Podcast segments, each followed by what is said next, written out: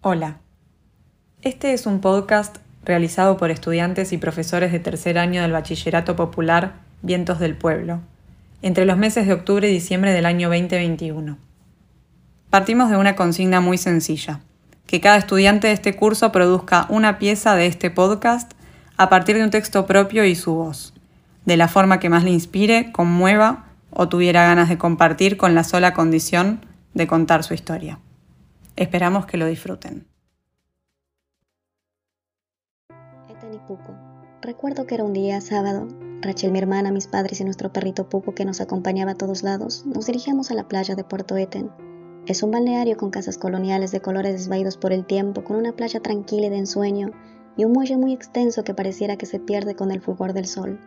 Mientras caminábamos por la playa charlando y riendo, veíamos desfilar de forma tan graciosa a muchos carreteros, típicos de las playas, son parecidos a los cangrejos. Trataba de sacarle fotos, pero poco no me dejaba, los espantaba. Era tan juguetón y vivarracho pese a su avanzada edad. Incluso se había revolcado en la arena que su pelo estaba todo cubierto. Solo resaltaba sus ojos negros redondos. Parece que tiene frío, dijo papá, será mejor llevarlo a casa. Mi madre le respondió de ninguna manera. Entre tanto limpiaba Puco.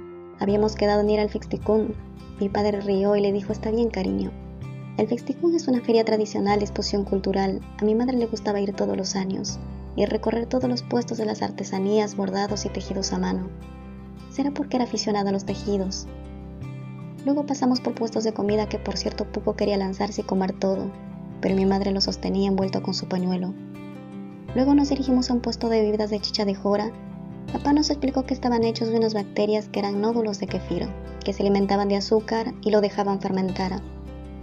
En eso Rachel dijo, ¿por qué no vamos a ver el concurso de marinera? La marinera es un baile tradicional de la costa, pero le pedí que no, que la gente se iba a amontonar y no lograría ver nada, además que teníamos que ir a casa, a bañar a poco, que se podía enfermar. A pesar del cansancio que teníamos, ese día disfrutamos mucho, incluso nuestro querido Puco que no dejó de observar todo. Pero pasados unos meses Puco enfermó. Rachel y yo lo llevamos al veterinario y el doctor nos dijo que no se podía hacer nada, que era parte de su vejez, ya que tenía 15 años. No dijimos nada, solo caían lágrimas de nuestros ojos sin poder evitarlo. Nos quedamos taciturnas de regreso a casa. Cuando le comentamos a mamá, ella también se echó a llorar mientras mi padre la abrazaba. Dos semanas después, Puco decidió dejarnos. Fue tan inminente y muy duro para todos, sobre todo cada vez que íbamos al mar, él ya no estaba ahí, sus ladridos, sus saltos, sus travesuras, se sentía su ausencia pero siempre lo recordábamos y seguramente lo seguiremos haciendo. Ha pasado tiempo desde entonces. Un día mi hermana me llamó y me dijo que su novio le había regalado un perrito. Se llama Spike. También ama ir a la playa como poco mis padres lo adoran. Ahora están disfrutando de él. Me puso feliz escuchar una noticia así, pero también me da nostalgia porque estamos tan lejos.